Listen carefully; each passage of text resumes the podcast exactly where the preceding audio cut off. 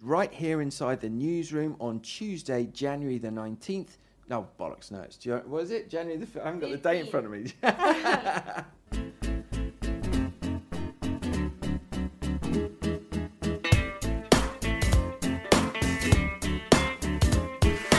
Hello, everyone. My name is Simon Hunter. I'm the editor of the English edition of El País, and I'm here with my colleague Melissa Kitson. Hello, Melissa. Hello. And this is ¿Qué? A podcast from El País that tries to explain to our beloved English speaking audience what in God's name is happening in Spain right now. So, whether you're living on Spanish shores or you're abroad and puzzled by a confusing headline, we're here for you to break everything down. We've got your espalda. So, sit back, relax, and let us do all the research and explain all of the things that might get lost in translation. So, Melissa, um, why don't you start by explaining to our listeners um, what exactly we do at the English edition of El País?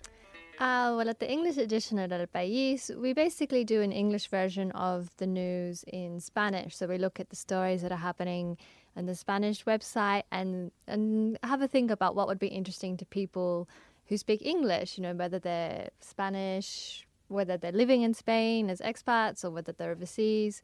Because there's obviously a, a lot a lot of interesting politics that happen here, and often it's it's hard to get the detail that comes with a, a Spanish based newspaper. So that's what we try to offer. Exactly, yeah. And so what we're always doing, we don't do direct translations of the stories. What we try, we do English versions of the stories. So basically, what that means is that we'll kind of take apart a Spanish uh, article and we'll add loads of context to it. We'll explain why the story is important. So even if you know nothing about Spain, you could read that story and understand what's going on and. Uh, and why it's important. We're on the main El País website. If you've never seen our edition before, if you go right to the top of the El País page, you'll see there's all the uh, little um, uh, buttons to press for the different editions. So you've got the Spanish edition, you've got the uh, uh, the Brazil edition, you've got the uh, Americas edition, and then right in the end you'll say it says Eng, E N G, and that is us. You'll find us there, and you can also find us on Facebook and Twitter. Uh, if you follow us uh, there, just search for the English edition of El País, and you can get all of our stories um, as we publish them. And now we should probably just have a little mention of the name. Our um, our fantastic colleague Veronica came up with the name ¿Qué? which I feel like every time I say it, because of those 2 Uh-huh. little the two little, you know, we have that the uh, upside down question mark before it. I feel like it needs to be said, in a sort of very puzzled Qué, obviously meaning Uh-huh. what. What? Um, we did uh, toy with the idea of calling the um, podcast WTF, but there's already Marc Maron has a the guy from Glow. He has a very famous podcast called uh, WTF. But they, we could we, we're open to suggestions if anyone comes up with a with a better name for our, our podcast. But for the moment, I like. ¿Qué? And I'm afraid I am going to say it in the wo- in the voice Qué every time I mention it because it kind of fits in with what we are looking to do. So today we have got the perfect story to start our Qué podcast because this really is a genuinely Qué story. This is a uh, I, I, mean, we're going to struggle to do this justice in 10 minutes, but why don't you start, Melissa, by telling us exactly who is this retired police chief, Jose Manuel Villarejo?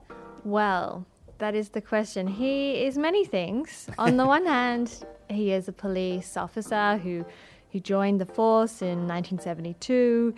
Uh, and by all accounts, he you know he worked undercover. He was a normal police officer. A shadowy officer. He was a shadowy, but he uh, he wrote about himself that he felt most at home uh, in Afghanistan, pretending to be a horse dealer. Uh, you know, he sort of liked to play up his undercover credentials. Uh, and then, unlike other police officers, he started, he opened his own kind of private detective agency.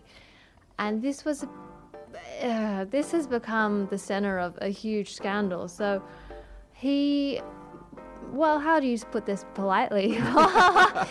Basically, offered, uh, you know, you go, you have a problem, And if you have lots of money, he can find dirt on any of your enemies. It's like the A team of the Spanish police.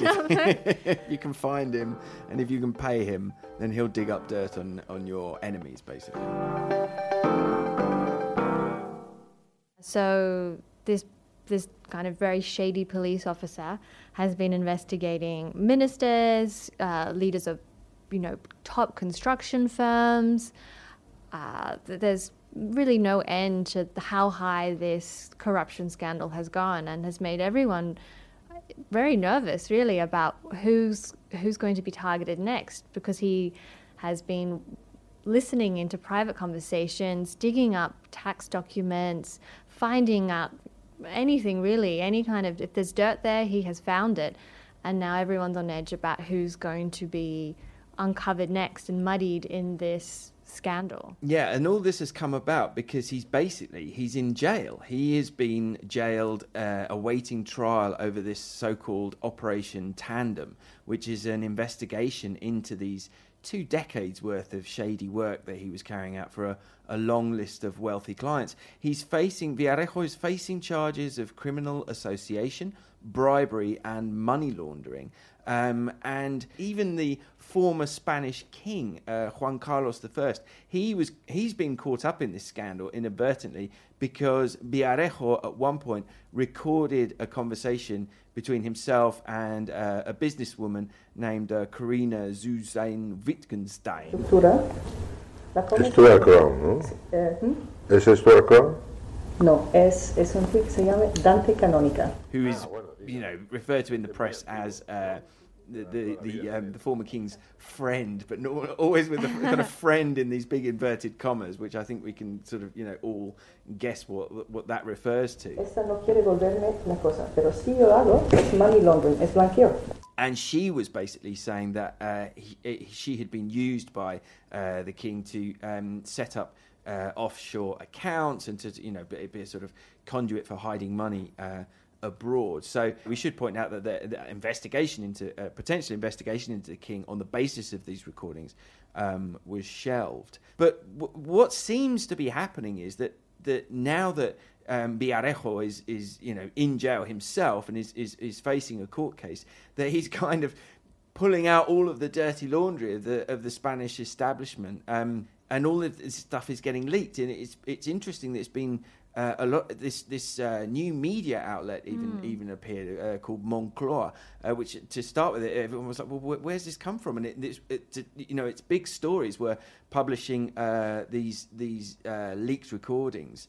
Um, and there was even the suggestion that Villarejo himself was behind mm-hmm. this this media outlet, which they strenuously denied. But it has to be said that they are, uh, along with another media outlet, they're the ones that are getting this um, getting this stuff first. And apparently, there are literally terabytes of recordings, you know, hard disk after hard disk that Villarejo had because he had.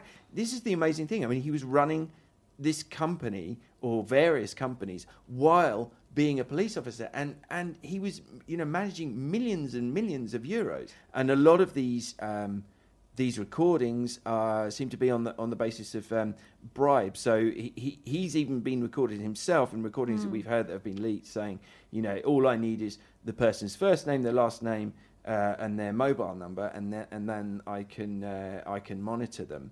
Um, and the reason this is in the news this week is that um, now Spanish bank BBVA has uh, BBVA has become involved um, the allegations are that Villarejo was spying on behalf of Bebe BBVA.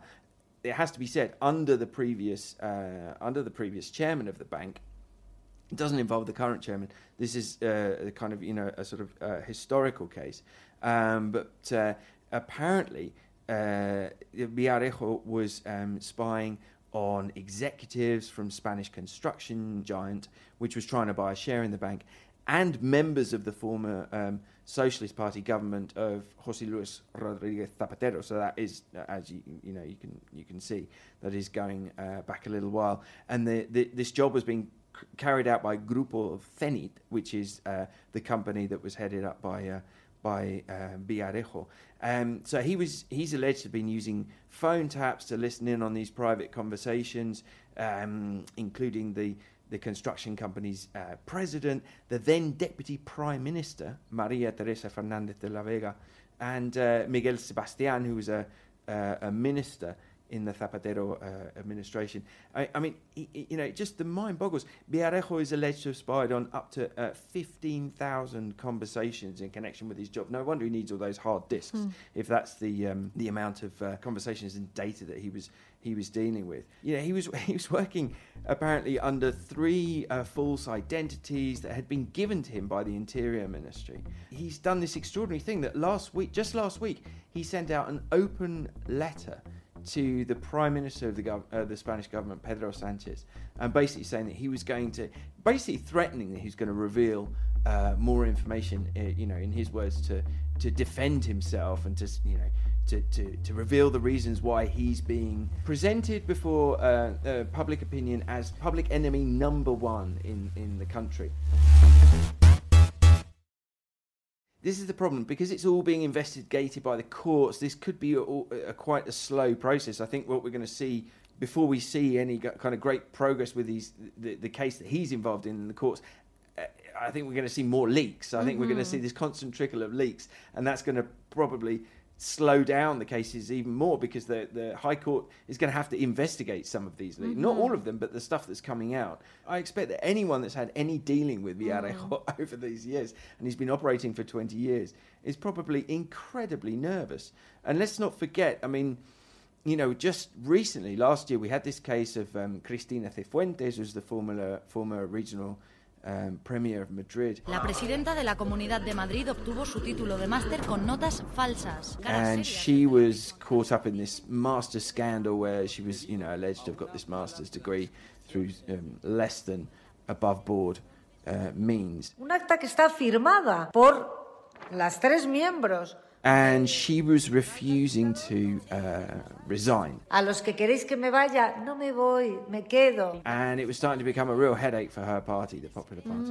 And then all of, all of a sudden, out of nowhere, this video of her shoplifting in 2011 suddenly appeared and was leaked to the press. And that was it. That was the nail in the coffin of her political career, and she had to leave. Eh, me voy con la cabeza muy alta, me voy con un sentimiento amargo desde el punto de vista personal, eso no lo voy a negar. So Pero me voy no one knows where that recording came from. No one knows who was who was holding on to it. So the the this kind of it's you know I don't want to get into the kind of conspiracy theory uh, area here, but this you know this suggestion of the kind of the, a deep state or some kind of you know dark forces at work. They certainly seem to um, you know this whole Villarejo um, episode. It certainly seems to back that uh, there might be some um, dark forces going on here, and uh, and who knows what else is going to come up. By the time we do the next podcast, we might have some other some more stories to tell. All right, so let's move on to our second story that we're going to look at today, and. Um, I've got a lot to say about this one.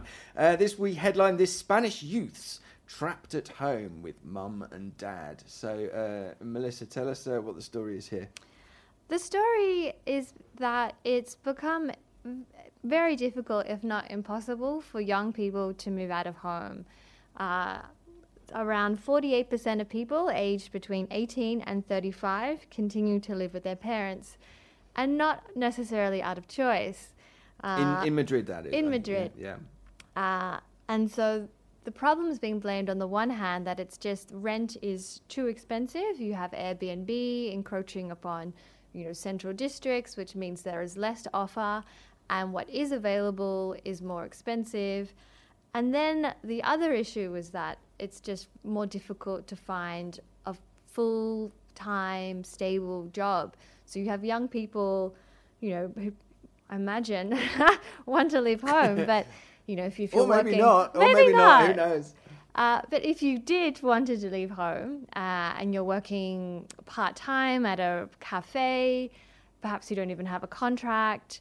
Uh, looking at you know a place to live in somewhere like Madrid, where rent the average rent is around you know a thousand euros. This is to sort of live by yourself is just unfathomable. You'd be spending your entire monthly wage on rent, and so there are other options. People are you know sharing flats, but it's still even then really really tricky. And this means that uh, I mean, according to a 2017 study, the average age that people move out uh, for Spanish use is 29. Uh, in Sweden, that's 19. So you can see the how things are. Well, they, that's why. I said I've got a lot to say about this story because this story puts the fear of God into me. Having two young children and just thinking, okay, I love them, I love having them at home, but when, when, when are they going to leave? When exactly are they going to leave? I mean, the, the, the thought that you know my kids might not move out until they're you know their thirties. You know, because like a lot of people in in Madrid, we live in a, a reasonably small flat. That does kind of um, you know put the fear of God into me. But I, I've lived in Spain nearly 20 years, and that was one of the things that I found really interesting when I first moved here. Is that you know in the UK we all tend to I don't know what it was like in Australia it's probably the same but in the UK when you're 18 you go to university and you tend to study away from home and you go off and you either live in halls of residence or you you know you live in a shared house and I think that's really valuable when you're 18 because you learn a lot of skills. You learn a lot of skills in terms of you know living with other people, you know, getting on with each other, how to argue about not doing the washing up and things like that. Um, whereas here, uh, most uh, youngsters, most eighteen-year-olds, they'll stay at home. They'll sta they'll go to their local university um, and they'll stay living at home uh, with their mum and dad.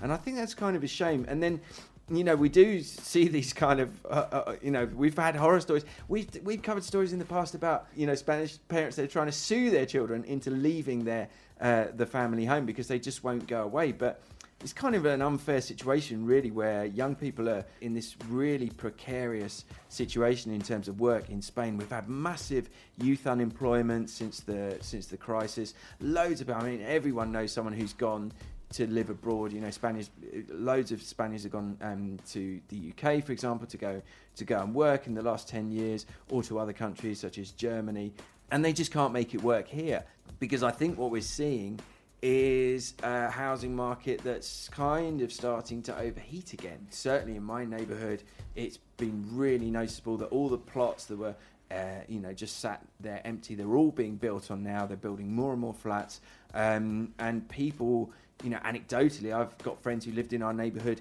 and they've had to move. They've had to leave because um, landlords are jacking up rents.